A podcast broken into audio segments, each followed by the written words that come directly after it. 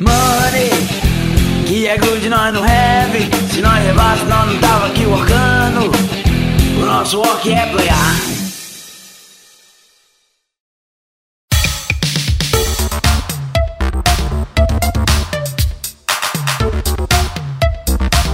Fala galera, beleza? Eu sou o Renato Simões e vocês estão aqui no primeiro episódio do nosso Work é Playar.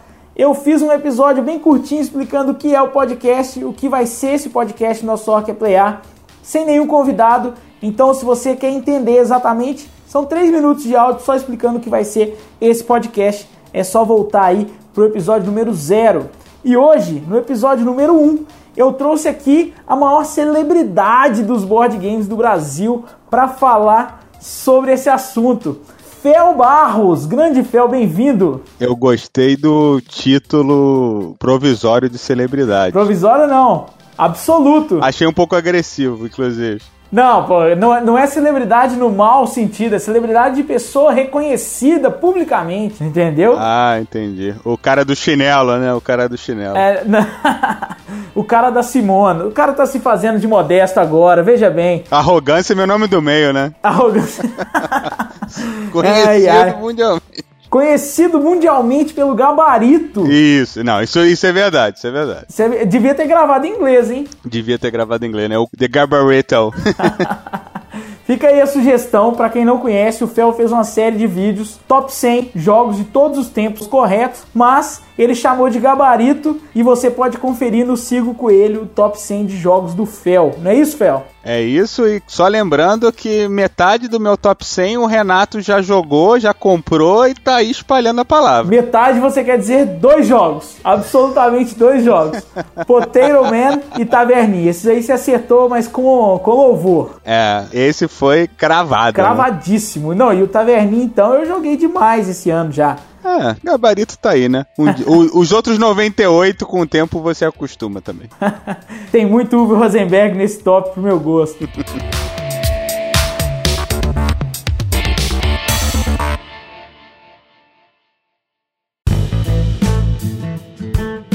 primeiro bloco vai ser uma apresentação do Fel Barros. E aí, Fel Barros, eu quero saber de você, Fel por Fel. Quem é o Fel Barros na indústria dos jogos e na fila do pão? Na fila do pão eu tô lá atrás, né?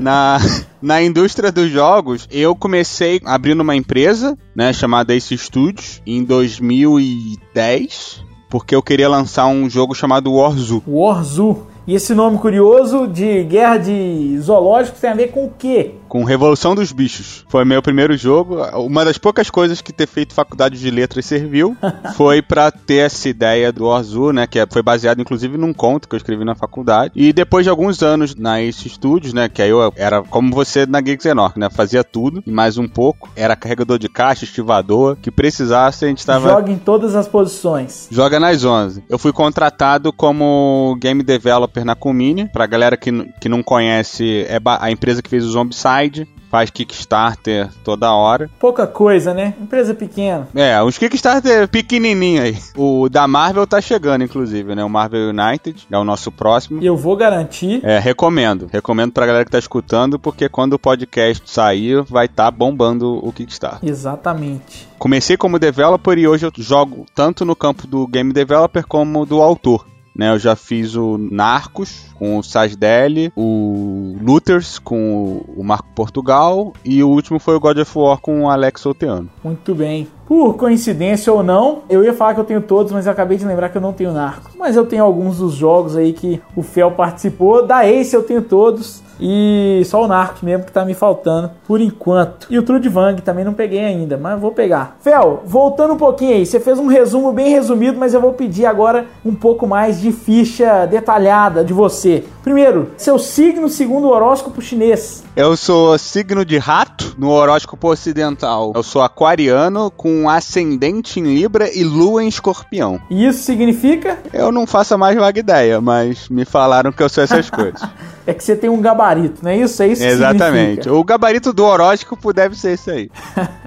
Ô Fel, a primeira pergunta que eu vou fazer é um mistério. Uma galera não sabe, não sabe, mas você não chama Felipe. Chama. E eu queria saber qual é o seu primeiro nome verdadeiro. Você quer o nome do laranja? Que tá no, que tá no contrato social. Exato. O meu nome completo é André Felipe de Oliveira Barros. Muito bem. Eu, quando entrei na faculdade, eu escrevia poesia, né, cara? Letras é sofrimento. Vendi aqueles caderninhos por 5 reais, é, pediram pra assinar um pseudônimo, eu coloquei Fel Barros, porque Fel quer dizer amargo, né? Eu, eu sempre fui um cara um pouco... Ah, então a piada do Covil faz sentido. Faz, faz A todo... piada do Fel Barros, o designer mais amargo do Brasil, faz sentido. Exatamente. É, é muito boa a piada, eu gosto bastante. E Só não gosto mais do que quando eu faço aniversário, que a pessoa bota em caps lock o fel e fala feliz depois, entendeu? Essa daí é um clássico também. Ou quando pede falafel no árabe, fala, é o falafel. Tem as boas aí. E provavelmente a pessoa acha que tá inventando na hora, É, né? não, nunca ouvi, nunca ouvi. Você, é o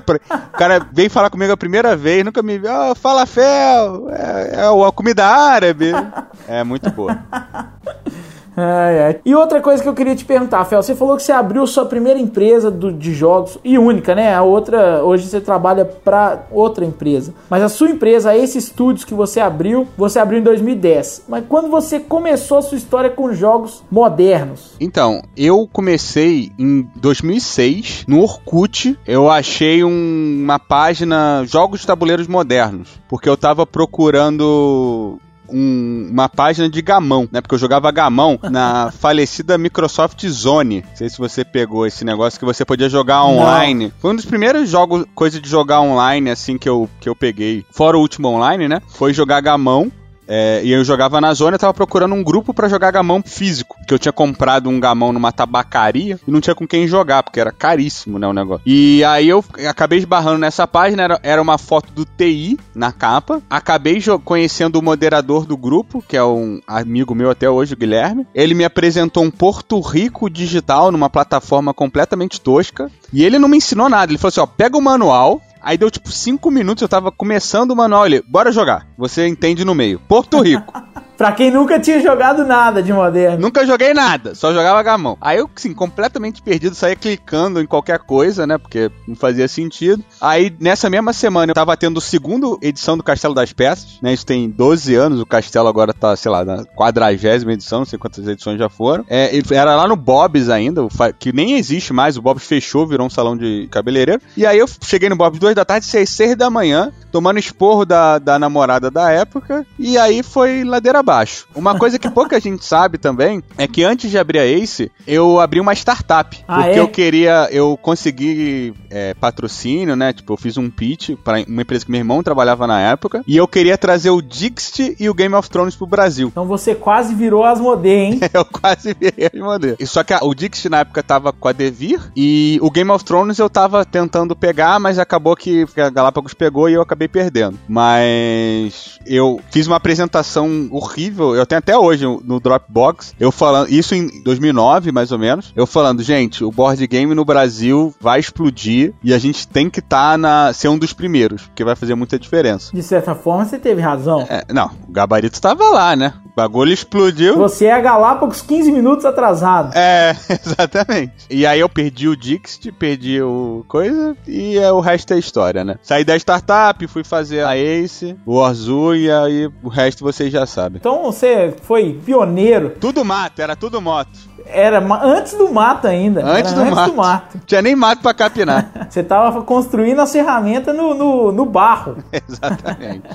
Eu tenho uma história engraçada com o Guilherme. O Guilherme ele mudou pra BH, né? Ele é do Rio. Ele é do Rio. E ele mudou pra BH. E ele também jogou muito comigo, me apresentou muito jogo e ele me apresentou um dos jogos que até hoje é um dos piores nomes de board game que eu já vi na minha vida. Chama Piranha Pedro. Já jogou isso? Porra, ele é viciado em Piranha Pedro. E é um bom É um bom mesmo, jogo. mas o nome é ruim demais, cara. O nome é tenebroso. Tem as pedras de verdade, né? Isso, bizarro, jogo bizarro. A gente jogava esse jogo no BSW, cara. BSW é uma plataforma muito velha de. É antes do Arena, né? de- do Board Game Arena, antes dessas coisas. Tinha uma plataforma roots alemã chamada BSW, que era Brett Spiel Welt, um negócio assim. Então a galera do Yukata, do Board Game Arena, Boadeju, É. Isso é tudo Nutella. não sabe o que que é raiz de verdade. Quem jogou Magic é o equivalente do Apprentice do Magic. Apprentice eu joguei na época. Então. Eu Eu, eu usava Apprentice lá anos 2000, eu tinha 8 anos e ficava montando deck no Apprentice. Apprentice é, é, é pros fortes.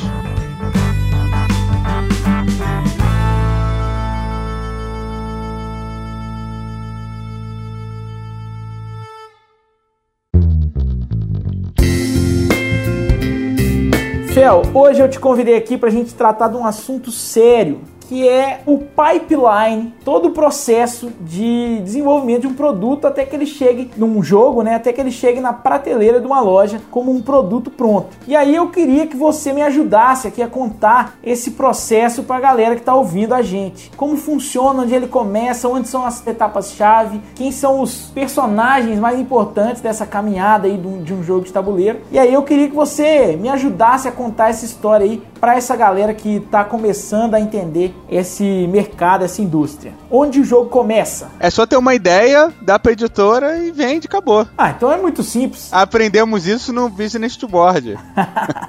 acabou por aqui então.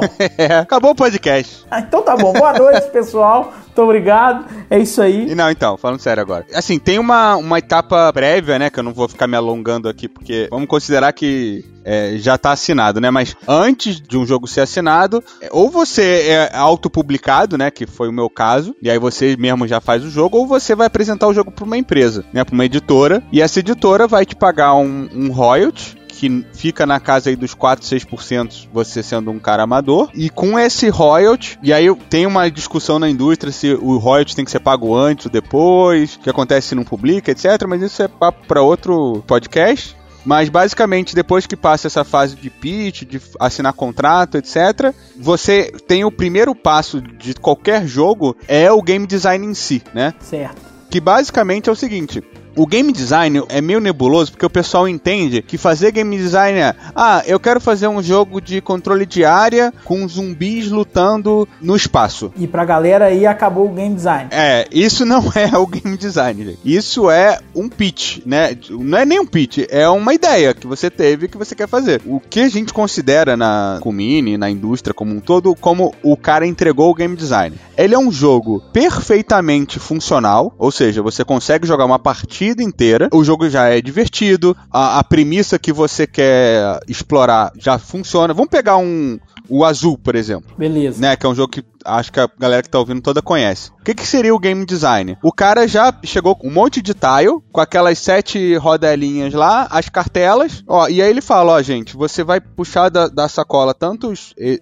tiles de papel aqui, a gente vai colocar nessas rodas, as pessoas vão draftar, e depois de, de tantas rodadas, o jogo vai acabar e quem tiver mais pontos vai ganhar. E aí, a gente consegue jogar o jogo, consegue terminar, só que aí eu vejo que, por exemplo, pô, esse ponto da coluna, que você botou 20 pontos, tá muito muito, vamos baixar um pouco. O ponto de cascata, de quando você coloca a mesma cor na mesma linha, também temos que baixar. Pô, em vez da gente fazer esse tile de, de papel, a gente troca por um quadradinho, né? Então, a editora é, o, o, game design é isso, né? Você tem uma matéria-prima, digamos assim, que precisa só daquela aparar as arestas, uhum. né? É, é, muito comum a pessoa achar que o game design acaba quando ela faz um protótipo e joga a primeira vez. Entendi, mas isso não resolve porque precisa estar tá funcional. Exatamente, né? É, é, lógico que na indústria, principalmente quando você está fazendo um, um party game ou quando você tem alguma coisa muito especial, você às vezes vai receber um jogo num estado um pouco mais cru, digamos assim. Por exemplo, o Die Cru, né? Que é o meu candidato a ganhar o Spiel desse ano. Eu acho que não vai ser igual o Oscar, não. Você vai perder essa, viu, Fel? Você acha que eu vou perder? Então, vamos ver. Eu acho. Eu, mas assim, o Die Cru, pra quem não sabe, é uma vaza cooperativa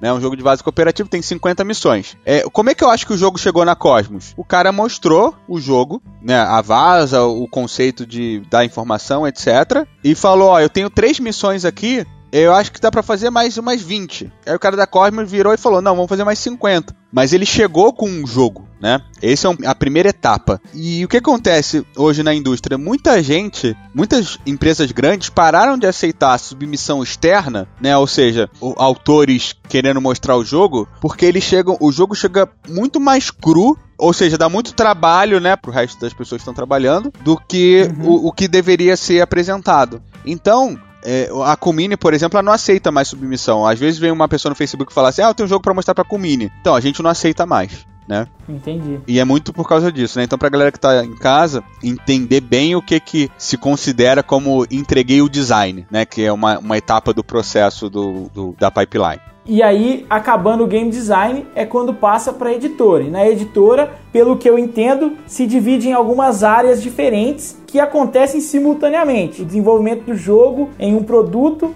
acontece simultaneamente em algumas áreas diferentes, né? Que áreas são essas? Então, é, é, cada empresa vai trabalhar de um jeito. Mas assim, em paralelo, o que, que você vai ter? Uma vez que chega o game design, você vai ter algumas pessoas olhando para aquele jogo. A mais importante, eu diria hoje, é a produção. Por que, que eu diria que é a mais importante? Porque hoje você vende muito mais um produto do que um jogo. É, é o exemplo que eu estava dando no, no, Business to Board. O azul não seria o azul se o tile fosse de papel. Com certeza não seria. E quem falou que o tile seria aquela peça foi o produtor, né? Que é o, o, o produtor é a pessoa que vai cuidar de algumas coisas importantes. Ele vai orçar os componentes com a fábrica. Então ele vai chegar e vai falar: a gente quer fazer essas peças aqui de acrílico, eu, são, vão ser 80 peças em cinco cores.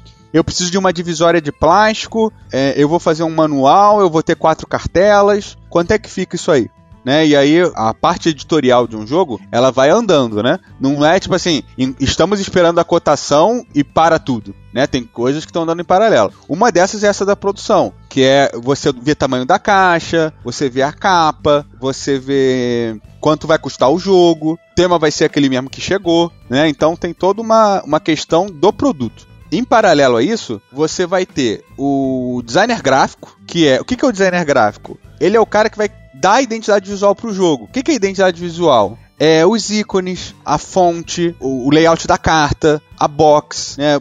Uma pergunta muito chata que o designer adora perguntar, fazer, o designer gráfico, né? Adora fazer para o autor, no caso do desenvolvedor, é qual é mai o maior texto que você tem no jogo, né? Para ele, porque ele precisa fazer a caixa baseado nisso, né? A caixa de texto, se o jogo for ter texto, né? Se não for ter texto, é um estudo de iconografia. Qual ícone eu vou usar? Quais cores? O designer gráfico ele também vai, é responsável pela diagramação do manual. É, o manual vai ter quantas páginas? Vão ter oito? Tá, então vamos ter que fazer quantas ilustrações, quantos exemplos, né? É, isso é o designer gráfico. Tem um artista também. O artista é basicamente as ilustrações do jogo, né? Quantas artes o jogo vai ter. E quem tá orquestrando tudo isso normalmente é o produtor. Ele é o elo entre todo mundo, né? Ele é a cola. É, o hub, né? Digamos assim. E além dessas pessoas que a gente tá falando, eu diria que os é, os unsung heroes, os heróis não cantados, né? O, o mecânico da Ferrari, né? Que eu gosto de falar, é o designer gráfico e o, e o developer. Porque na caixa, hoje em dia, aparece o ilustrador e o autor. Né? É, tipo, o Ian Otu, ele é uma, uma marca já, né? Tipo, o pessoal coleciona Ian Otu e tal, porque ele é o artista. Mas o designer gráfico e o desenvolvedor, o que, que é o desenvolvedor? É o cara que vai fa fazer aquela pergunta que eu falei lá atrás, do tipo, 20 pontos aqui é muito, tá dando pouco uhum. ponto. Nessa situação aqui, em que você tem tantas peças da mesma cor, o cara não fica sem jogar, tá muito longo. Né? O developer, ele é o cara chato que vai ficar cutucando o designer. E esse é um trabalho que é importante frisar, que é um trabalho conjunto. Quando é um design interno, por exemplo, na Kumine, na Fantasy Flight, em outros estúdios que têm autores que são da casa, é muito comum o designer entrega alguma coisa, aí o developer fala: olha, existe esse problema aqui, preciso que você resolva para eu continuar trabalhando. E às vezes vai ser conversada essa solução, ou o developer pode sugerir, testar, etc. Mas assim, o developer ele tem uma, um trabalho chato, né? Que é a parte que o designer amador costuma desistir, que é as iterações, né?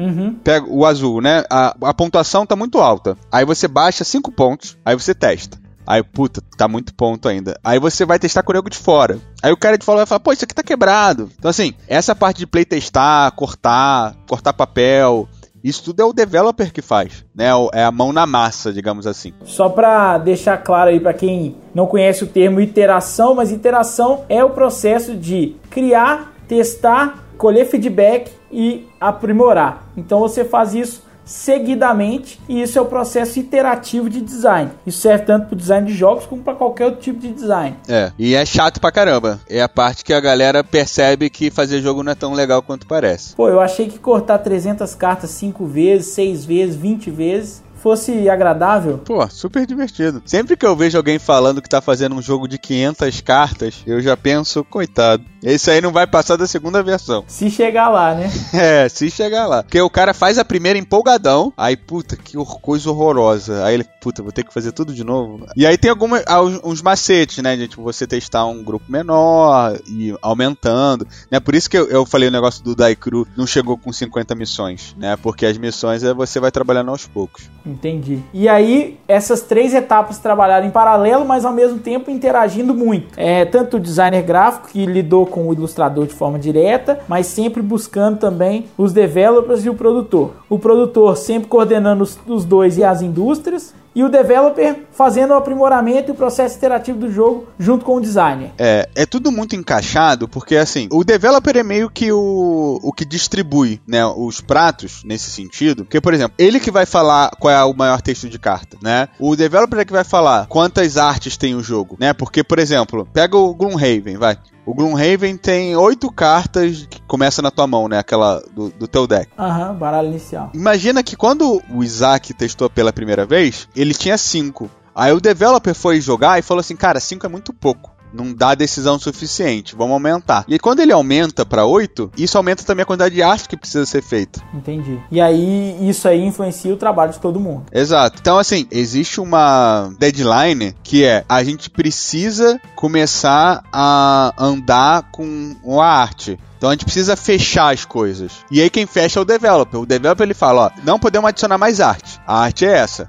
O graphic é um pouco depois. Porque o graphic é, por exemplo, o ícone. O, se vai ser um mais 3 ou um mais 4, não tem problema. Mas eu não posso que, pô, agora não tem. Esse ícone não existe mais. Uhum. Entende? É, você não pode ficar fazendo, senão é retrabalho, né? Exato. Então, existe uma pressão muito grande no, no developer nesse sentido de ter as coisas fechadas. E é um trabalho, por exemplo, o, o Etnos, que foi um dos primeiros jogos que eu trabalhei. O Etnos, ele tem 12 raças. Algumas dessas raças têm um tabuleiro, que aí tem os numerozinhos e tal. Então o que, que a gente ia fazendo? As raças que a gente estava satisfeito, pô, essa raça aqui, cara, tá show de bola. Manda pra arte, manda pro, pro graphic. Essa daqui ainda não tá legal. Então, assim, a gente vai em blocos, digamos assim. Às vezes acontece o contrário, né? Por exemplo, é um jogo de licença que você, por exemplo, a gente pegou quando a gente pegou o Narcos, que você não tem, um absurdo. Meu melhor jogo, minha obra-prima. E eu não joguei também, não só não tem. Nem jogou ainda. Mas eu acho que é muito pesado para você. Ah,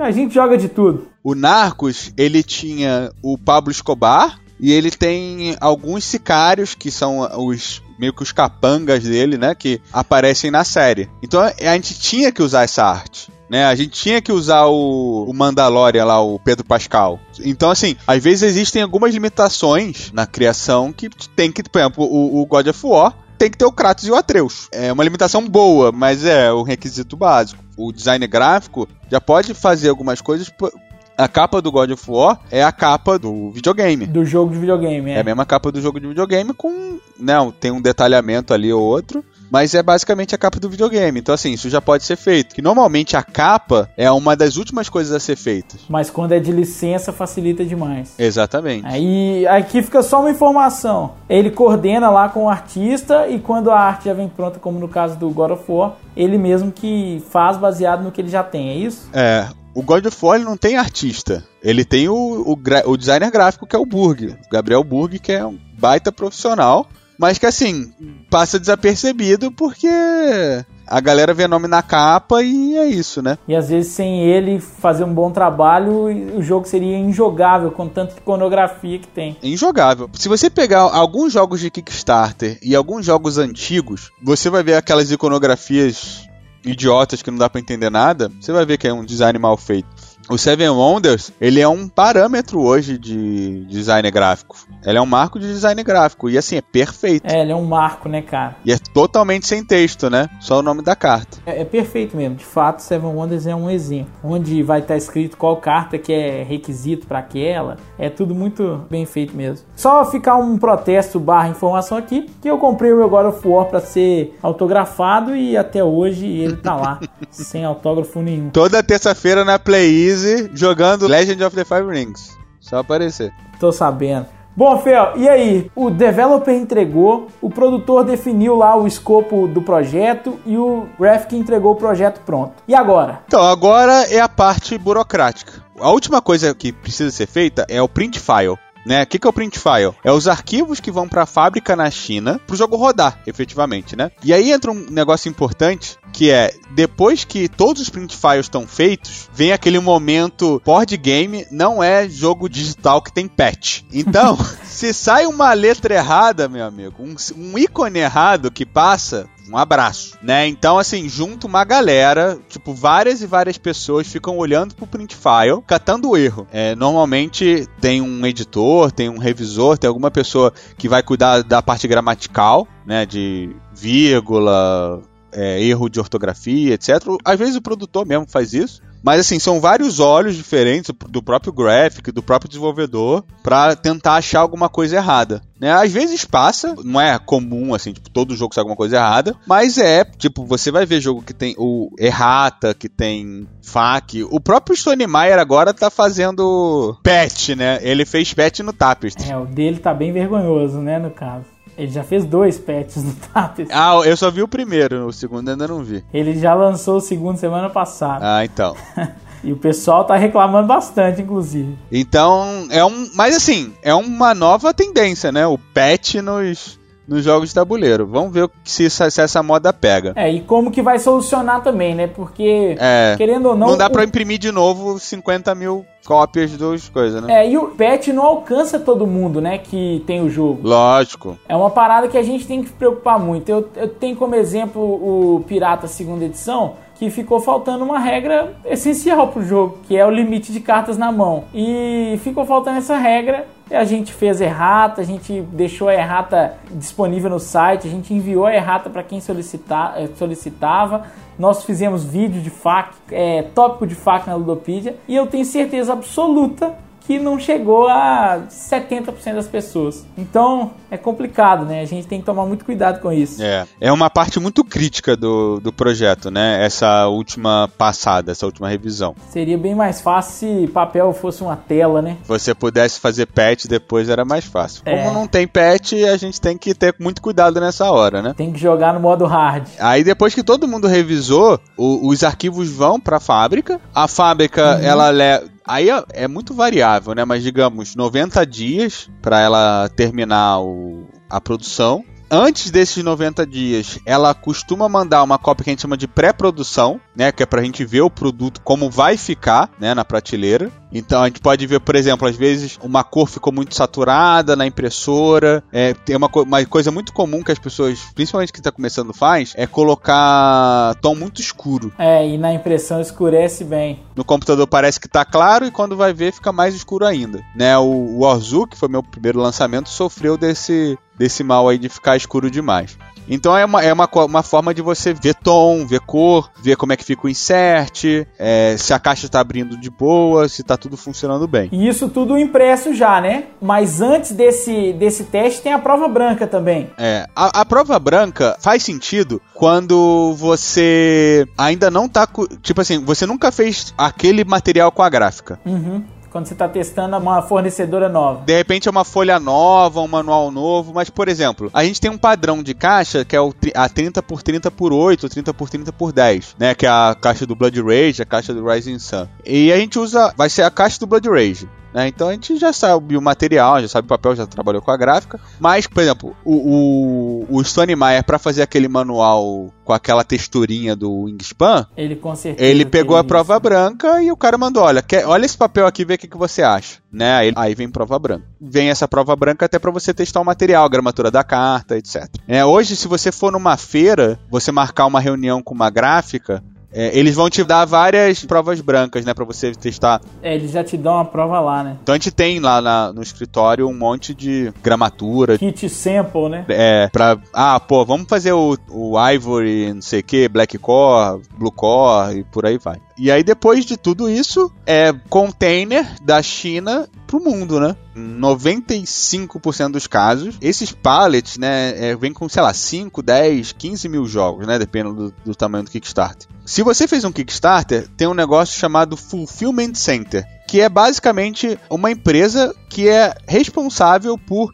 é, etiquetar e enviar todos os jogos para o pessoal que apoiou. Né? E aí, é, as empresas maiores elas têm vários fulfillment centers. Né? Por exemplo, ah, ah, tem Fulfillment Center na Europa, na Austrália e nos Estados Unidos. É a Quartermaster, não é essa daí? Isso, isso, esse tipo de gente. Por que, que eles fazem isso? Para evitar o, o imposto duplo, né? Que você desembaraça da China quando chega no país e aí distribui regionalmente sem ter que fazer uma, uma dupla tributação. Obviamente isso não acontece no Brasil, né? Aqui tem até a tripla tributação.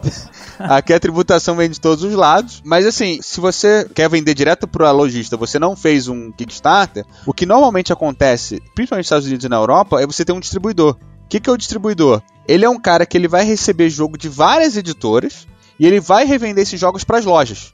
E as lojas, por sua vez, vão revender para o consumidor final. Então, a, o preço de produção do teu jogo tem que ser muito baixo para todo mundo poder ganhar dinheiro nessa história. É, porque se alguém não ganhar, não vai querer trabalhar de, dessa forma. É, exatamente. E por que, que as pessoas cortam o distribuidor barra lojista? Porque a margem é muito maior. Dando um exemplo aqui de orelhada, digamos que o distribuidor peça 60% de desconto em cima do produto final, ou 70%. Então, um jogo de 10 dólares, você tem que vender por 3 por distribuidor, e o distribuidor vai pingando 1, 2 dólares, né, em cada venda dessa até chegar a 10 dólares para o consumidor final. Agora, se você pega o jogo por 3 e vende por 10, os 7 dólares são seus. E a dor de cabeça atrelado a esses 7 dólares também. Esse é o problema, né? né? De logística, de reposição e todo o, a dor de cabeça que vem envolvida. A maioria das pessoas é, não faz venda direta por isso, né? Mas existe alguns indies, tem um cara chamado Tim Flowers, é Tim Flower, não sei se é Tim, acho que é Tim Flowers. É o cara que fez um jogo de banco, ele fez um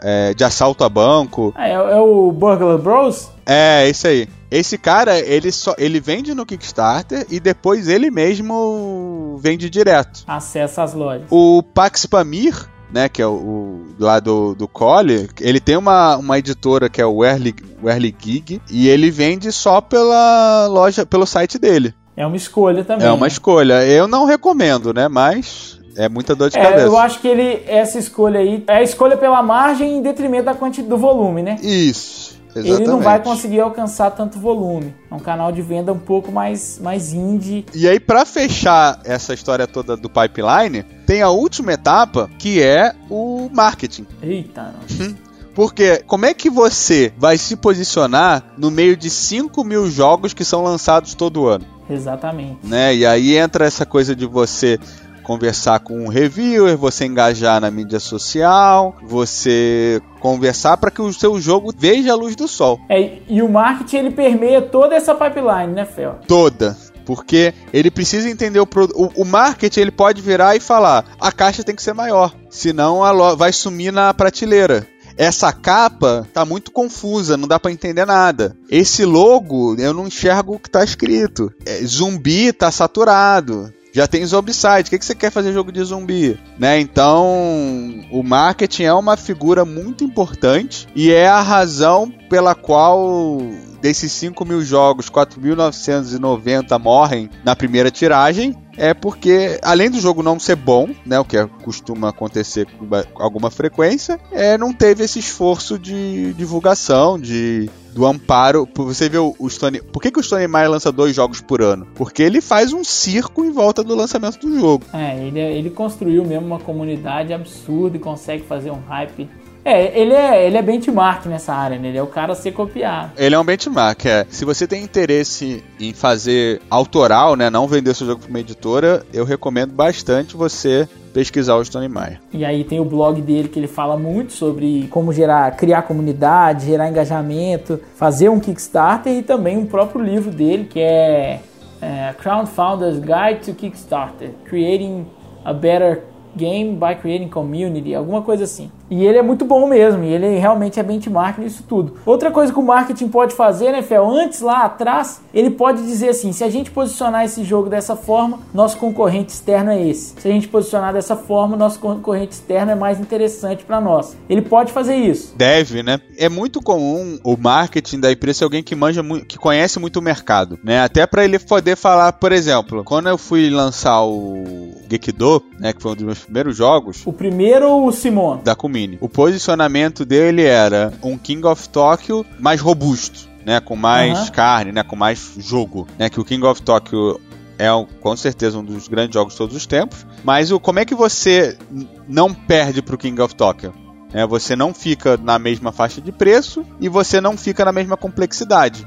Porque se, imagina alguém tentando falar assim: eu vou fazer um Pandemic, é, só que com outro tema, mas eu vou pegar a mesma mecânica. Você vai perder, porque o Pandemic é o Pandemic, entendeu? Você, você, você tem que se diferenciar, né? Tipo, ou porque o teu jogo é mais barato, ou porque o teu jogo é mais rápido, mais fácil. Ou porque ele fala com outro público. É, de alguma maneira você tem que separar. Bom, e aí fechou o pipeline. Agora, com esse pouquinho de trabalho aí, é só lançar o jogo e ser feliz. E tudo isso para ganhar pouco dinheiro. Eita, né? quando você falou 4%, me assustou, viu?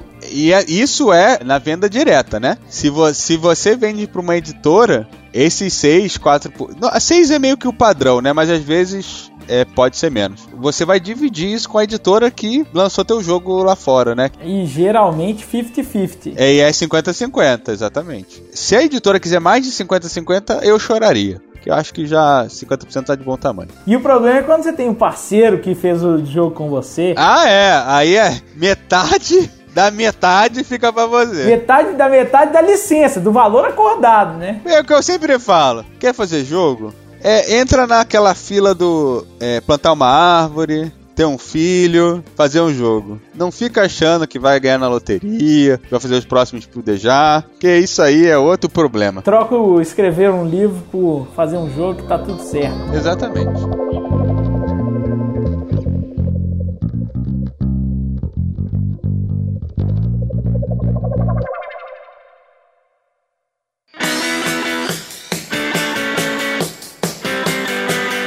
Fel, muito obrigado por esclarecer aí esses, esse tema nebuloso para a galera, falar um pouco mais sobre todo o pipeline da produção de jogos de tabuleiro, da criação, produção e distribuição de jogos de tabuleiro no mercado global isso aí, né? Isso não, é, não serve só para o mercado brasileiro, isso é como funciona no mundo inteiro. Afinal de contas, o FEL está dentro da Simone, um dos maiores estúdios independentes de jogos de tabuleiro do mundo, não é isso, Fel? Isso aí, com muito orgulho.